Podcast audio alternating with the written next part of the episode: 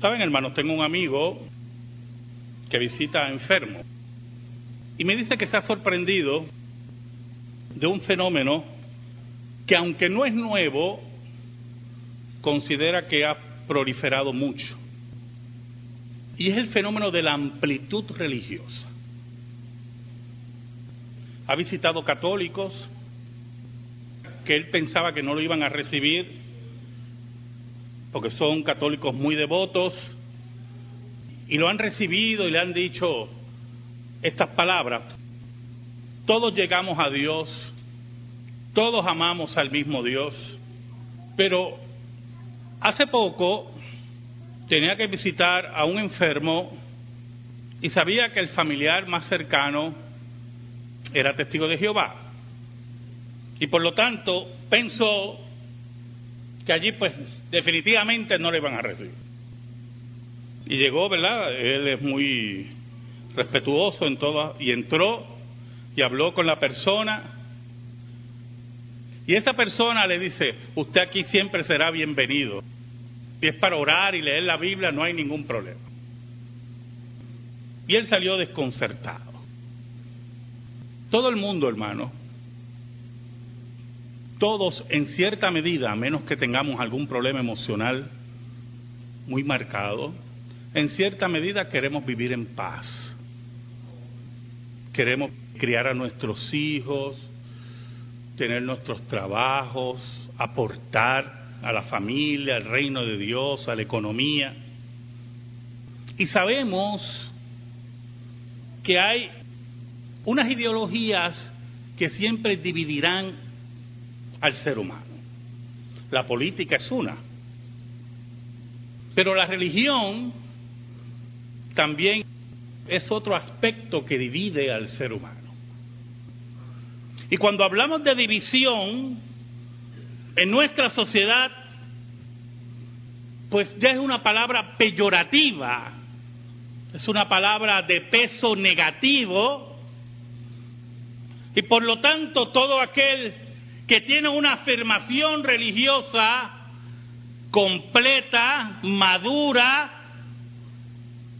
la cual no da espacio a ninguna otra apreciación, pues es considerado una persona cerrada. La religión, la palabra religión que viene del latín, volver a unir, relegere, que viene del latín, es buscar una unión, en este caso, con un ser supremo. Pero es importante que usted entienda, y esto es básico en un pensamiento maduro y cuerdo, que es imposible, imposible, desde el punto de vista filosófico, que todas las religiones tengan la razón. Eso es imposible, hermano. Porque sus tesis, sus conclusiones, en comparación con otras, son excluyentes. Usted no puede ser monoteísta y al mismo tiempo ser politeísta. No puede serlo. Y así sucesivamente. Usted no puede creer en el infierno y al mismo tiempo creer que hay un exterminio total. Y por eso el cristianismo en la persona de Jesús hay un resumen de lo que es y lo que se considera la verdad. Pero el problema con el cristianismo es que Jesús afirma que en Él está resumido todo el concepto de la verdad. Y yo quiero que me acompañen a Juan, capítulo 10, y vamos a leer los versículos del 1 al 11. Dice así la palabra de Dios, en el nombre del Padre, del Hijo y del Espíritu Santo. De cierto, de cierto os digo, el que no entra por la puerta en el redil de las ovejas, sino que sube por otra parte, ese es el ladrón y salteador. Mas el que entra por la puerta, el pastor de las ovejas es. A este abre el portero y las ovejas oyen su voz y a sus ovejas llama por nombre y las saca. Y cuando ha sacado fuera todas las propias, va delante de ellas. Y las ovejas le siguen porque conocen su voz. Mas al extraño no seguirán, sino huirán de él porque no conocen la voz de los extraños. Esta alegoría les dijo Jesús, pero ellos no entendieron qué era lo que les decía. Volvió pues Jesús a decirles, de cierto, de cierto os digo, yo soy la puerta de las ovejas. Todos los que antes de mí vinieron ladrones son y salteadores, pero no los oyeron las ovejas. Yo soy la puerta. El que por mí entrare será salvo, y entrará y saldrá y hallará pastos. El ladrón no viene sino para hurtar, matar y destruir. Yo he venido para que tengan vida y para que la tengan en abundancia. Yo soy el buen pastor. El buen pastor su vida da por las ovejas. Oramos. Dios bueno, tú que tienes el control de todas las cosas, yo te pido, humillado ante ti, perdón por mis pecados. Escóndeme bajo la sombra de la cruz y que por el poder del Espíritu Santo tú llegues a la vida de los tuyos. Perdóname y ayúdanos en esta tarde. Por Cristo Jesús. Amén. Y amén. Para ir preparando este sermón, regularmente pues hay sermones que yo busco emocionarme negativamente. Y usted dirá, ¿qué quiero decir con eso? Pues empecé a buscar páginas de internet de doctrinas falsas. Y me acordé de José Luis de Jesús, el que dice en Jesucristo hombre, ¿verdad? Y que se iba a transformar y se transformó en, en un corredor porque no se sabe ni dónde está. Corre, corre, corre y nadie sabe dónde está. Bueno, la Biblia dice que el impío corre sin que nadie lo persiga. Pero entré a la página de internet y estaba mirando la página y había en la esquina derecha una parte que decía video musical. Video musical. Y yo aprieto ahí y sale una mujer vestida de salonera, mujeres que trabajan en un salón de, de mala muerte, y empezó a cantar una canción bien pegajosa, como si estuviera en un nightclub. Y yo decía, y yo decía, habré cambiado la página. Pero estaba en la página y de momento empieza a alabar a José Luis. Yo no podía dar crédito, pero ella vestida como si estuviera en un salón y la gente bebiendo, ¿verdad?, en el salón. Y a ella le dan un trago también, y mientras cantaba José Luis, bebía un trago. Y yo decía, y, y, y yo ¿qué es esto?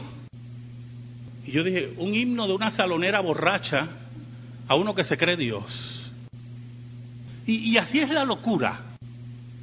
Así es la locura de aquellos que no siguen a Dios, que buscan otros caminos. Jesús dice en el versículo 1, de cierto, de cierto os digo, el que no entra por la puerta en el redil de las ovejas, sino que sube por otra parte, ese es ladrón y salteador.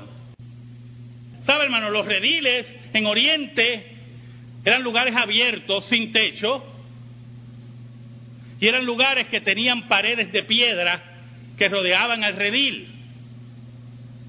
Y para usted entrar en ese redil, usted tenía que entrar por una puerta que era fuerte. Y allí había un porteador que vigilaba esa puerta. Por lo tanto, cuando Jesús dice que aquellos que suben por otro lugar, que no es la puerta, que es el lugar normal donde debemos entrar para acercarnos a, las ovejas. Él los llama ladrones y salteadores. El ladrón que viene a tomar lo que no es suyo, el ladrón que viene a tomar por lo cual no ha trabajado, y el salteador que quiere quitarte las cosas por violencia, con violencia. Jesús hablando de esos hombres que venían con todas esas enseñanzas. Y en esa hora estaban los discípulos y los fariseos rodeando a Jesús y Jesús les decía, todo aquel que no toman la puerta, toman otro camino, ladrones y salteadores son los que quieren acercarse a, las ovejas, no por la puerta, sino por otro lugar. Jesús insiste, escuche bien, mas el que entra por la puerta, el pastor de las ovejas es. A este abre el portero y las ovejas oyen su voz y sus ovejas llama por nombre y las saca. Y es importante esa imagen, muy importante, hermano. Porque en Oriente usted deja las ovejas en el redil por la noche, pero no solamente las de usted, sino otros pastores dejan sus ovejas. Todas están juntas en ese redil y hay un porteador que las cuida. Y por la mañana viene el pastor de un grupo de ovejas, no de todas, y esas ovejas, y se ha comprobado así, reconocen la voz del pastor. Y él las reconoce. en Oriente, cuando llegaban, podían llegar dos o tres pastores al redil, y el porteador los identificaba y le abría la puerta, y cada cual sabía cuál era sus ovejas. Jesús se identifica con aquel pastor con aquel pastor que sabe cuáles son sus ovejas, que las conoce por nombre, que ellas reconocen su voz.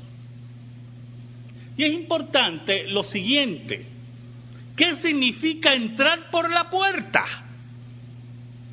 Porque yo le hablé hace poco de una barrabasada religiosa como la de José Luis de Jesús pero hay otros que se ven muy bien. Enseñan modales. Sus cultos son rectos aparentemente en un orden tremendo. Son ciudadanos de bien. Pero hay un problema. Un problema que vamos a ver que nos dice el texto.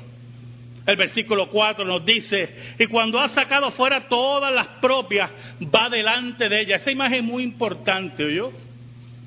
Porque en Oriente, a diferencia de otro pastoreo de ovejas, en Oriente el pastor no arrea las ovejas, sino que va delante de ellas. Aquí la principal figura es el pastor. Y a él es que tenemos que seguir. Dice, y las ovejas le siguen porque conocen su voz.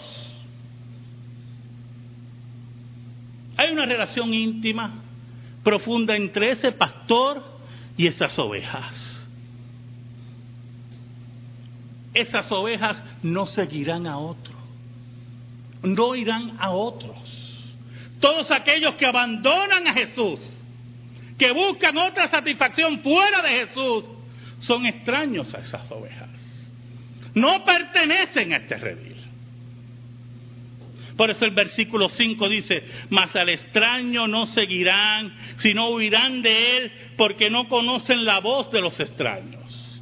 Por eso cuando yo miraba ese video, que yo le suelto que usted lo vea, exhórtelo.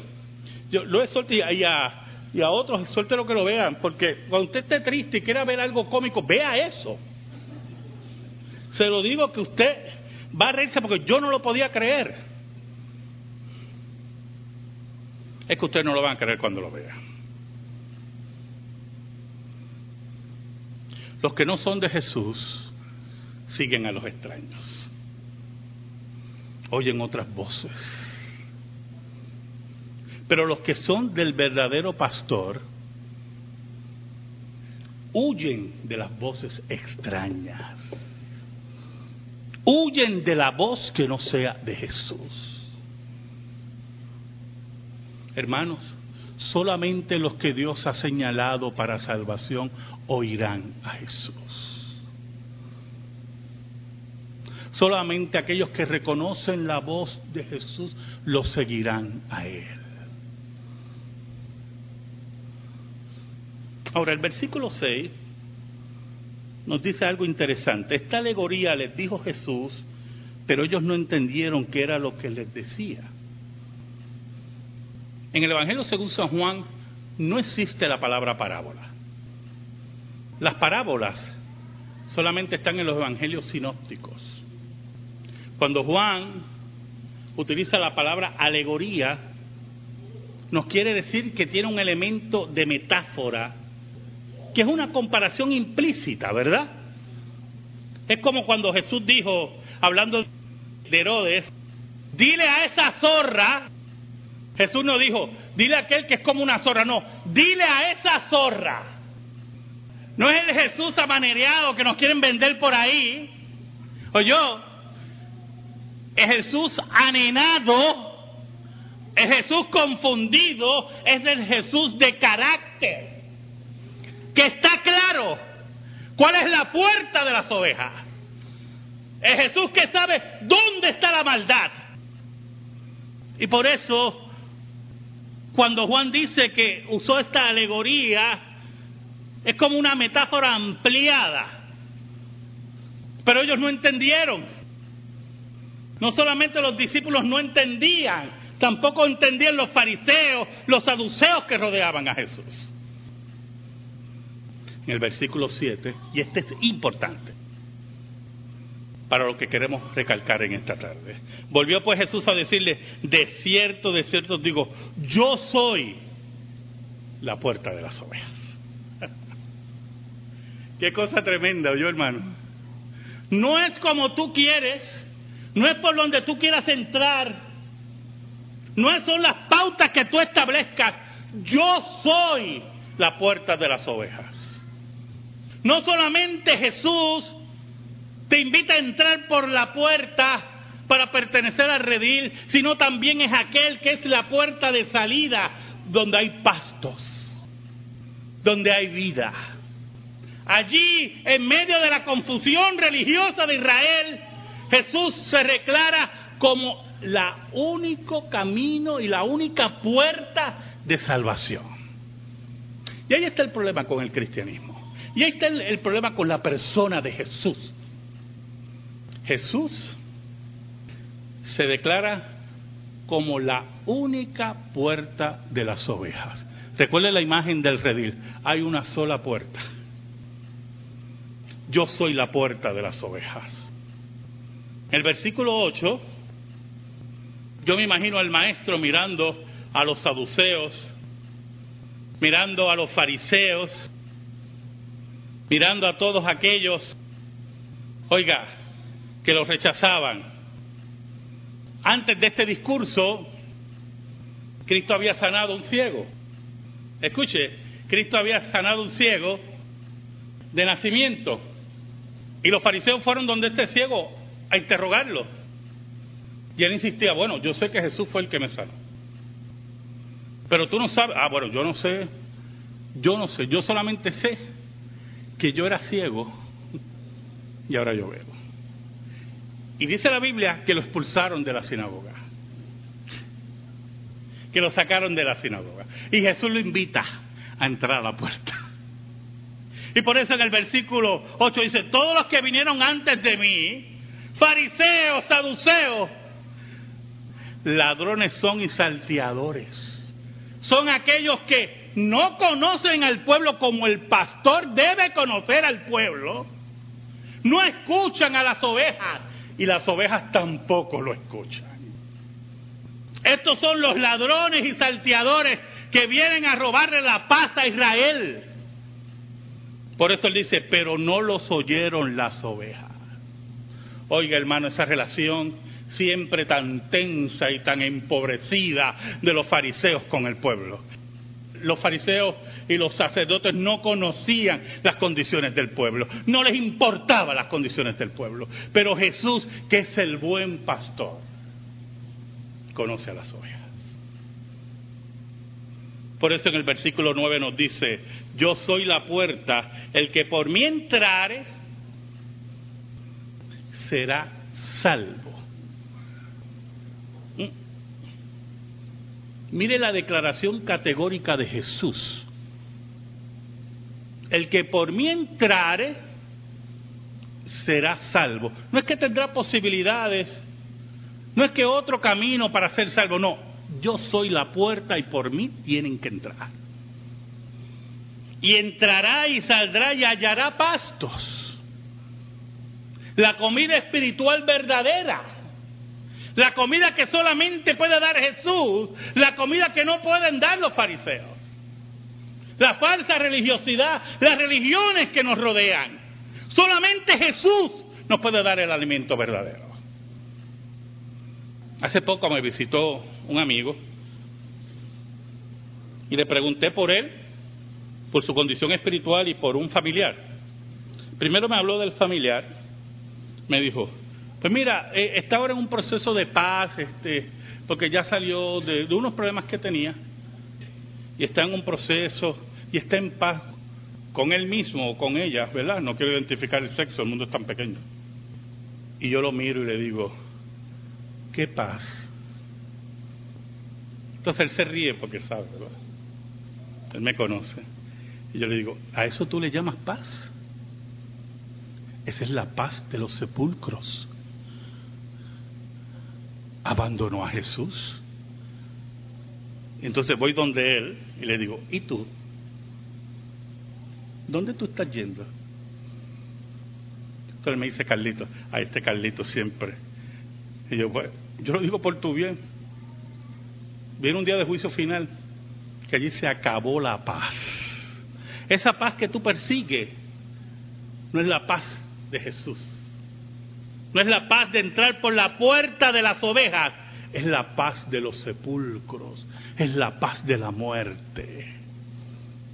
Es la paz que nos quieren vender los falsos religiosos que nos rodean, que nos dicen que todo el mundo conduce a Dios. Es la paz de tener un proceso familiar tranquilo, que nadie nos divida por discusiones religiosas, que nadie me hable que Jesús es el único camino. Es la paz de los muertos. Por eso Cristo dice en el versículo 10, el ladrón no viene sino para hurtar, matar y destruir. Yo quiero que usted entienda algo en esta tarde. Siempre ese versículo lo hemos identificado, el ladrón, ¿con quién? Con Satanás. Y no, voy a cerrar esa posibilidad, no me, no me malinterprete. Pero cada discurso de Jesús usted tiene que verlo dentro del contexto histórico que le está dando. Y si usted lleva el contexto histórico y el discurso de Jesús, usted va a notar que Cristo siempre le llamó ladrón y salteador a los fariseos que estaban al frente de él en ese discurso. Y le está diciendo, esos que son pastores de ustedes, solamente viene a hurtar, matar y destruir.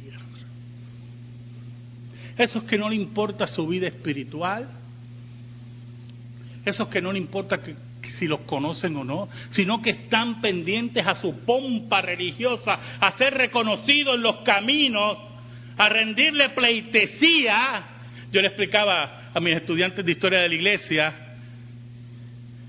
que todavía se practica en la iglesia católica, que cuando usted ve un alto jerarca de la iglesia, ¿verdad? A, a sacerdotes, muchos católicos todavía le toman la mano y se la besan.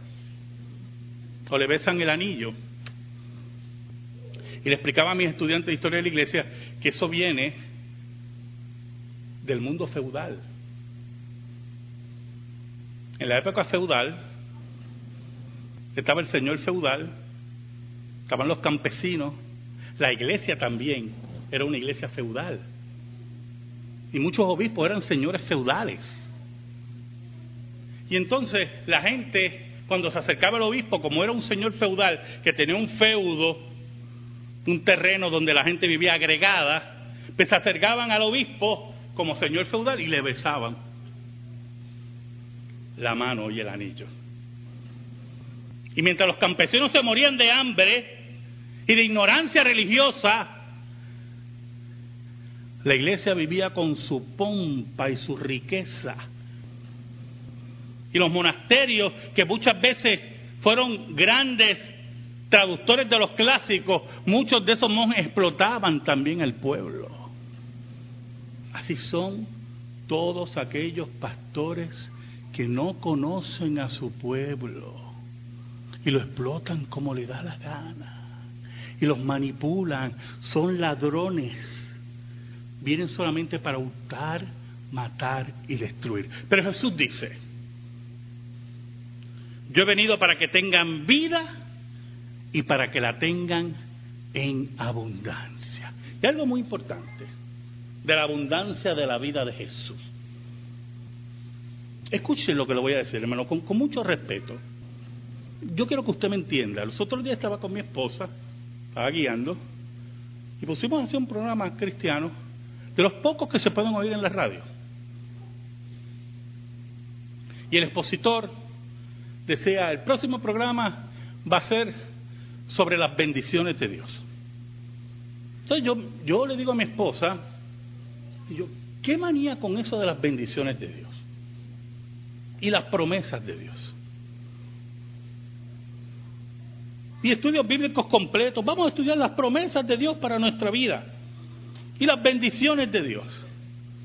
¿Sabe algo, hermano? Esto es mío. No tiene que compartirlo. Yo no estoy aquí por las bendiciones de Dios. Aunque me mate, como dice la Biblia, yo te serviré. Yo no estoy aquí, hermano, porque si Dios me da trabajo, si me quita la salud, no me la quita. Yo estoy aquí porque un día hace dos mil años Dios se hizo hombre por mí, sin yo merecerlo. Qué más bendición que el Gólgota. Qué mayor bendición que Dios es nuestro sustituto. Entonces la insistencia, y, y, eso a cada rato, pongo en la televisión, hermano, es el mundo hoy, las bendiciones. De, ¿qué, qué, mañana, la semana que viene vamos a tener un estudio bíblico de las bendiciones de Dios. De las, yo cuando tenía la distribuidora había un montón de libros, esos libros de promesas de Dios, eso era una cantera de dinero. Todo el mundo buscaba, ¿tiene el librito de la promesa de Dios? Yo, aquí está, mira, toma. Entonces, cuando yo abría el libro, leía pasajes esto es ninguna promesa de Dios. Esto tampoco. Le voy a decir una promesa de Dios. Escuche una promesa del Señor. La Biblia dice que con el problema Dios te va a dar la salida. Es una promesa de Dios, soy yo, hermano. Ahora, escucha bien. Si tu problema viene, escuche, escuche bien. Si tu problema viene por un pecado, Dios te va a dar la salida. A ti no te va a gustar la salida. Pero esa es la salida. Esa va a ser la salida. Va a ser igual de dolorosa. Pero no es con la que tú te inventes. No es la que tú ocultes porque a la larga y a la postre Dios no puede ser burlado. Por lo tanto, ¿qué significa tener vida en abundancia? Cristo una promesa de Dios. Yo he venido para que tengan vida y para que la tengan en abundancia. ¿Usted ha leído los relatos de los cristianos en el primer siglo y el segundo siglo, hermano? En medio del Coliseo romano. ¿Los ha leído? ¿Usted sabe lo que hacían los cristianos? Los emperadores dejaban los leones por días sin comer. Por días. Entonces ponían a los cristianos en medio del Coliseo y soltaban los leones. Los cristianos, los cristianos, ¿usted es cristiano? Pues oiga, a sus hermanitos, mi hermanito, para que yo no voy a pintar el Superman. Alguna vez hacían un círculo protegiendo a los más débiles y empezaban a cantar. Y venían los leones con los ojos inyectados de sangre sobre ellos. Y mordían lo primero o un brazo o una pierna. Usted sabe que usted tiende a defenderse, ¿verdad? Eso es natural. Y seguían reduciendo el círculo. Y usted dirá, ¿y qué pasa, pastor? Bueno, ¿usted cree que alguno estaría pensando, yo he venido para que tengan vida, para que la tengan en abundancia? En ese momento, ¿qué es vida abundante, hermano? ¿Usted no ha pensado en eso? que es vida abundante. Hermano, usted ha internalizado eso. Usted ha internalizado que si usted está claro, usted no tenía salida para ningún lado, usted iba directo a la condenación eterna. ¿Y usted entiende lo que es ese término eternidad? Es un término en teología que no podemos definir. La eternidad no tiene tiempo. Por eso la Biblia utiliza otros términos para hablar de la eternidad. Dice día y noche por los siglos de los siglos para hablar de la eternidad. Y el tiempo no será más, así dice, términos para tratar de identificar esa era, que también es un error hablar de eso como era, que llamamos eternidad. Y usted tenía una deuda que usted no podía pagar, que nunca pagará, nunca pagará. Y Dios decidió pagarla por usted. Ah, pero escuche, era una deuda cara, alta. ¿Por qué? Porque pedía la vida de usted.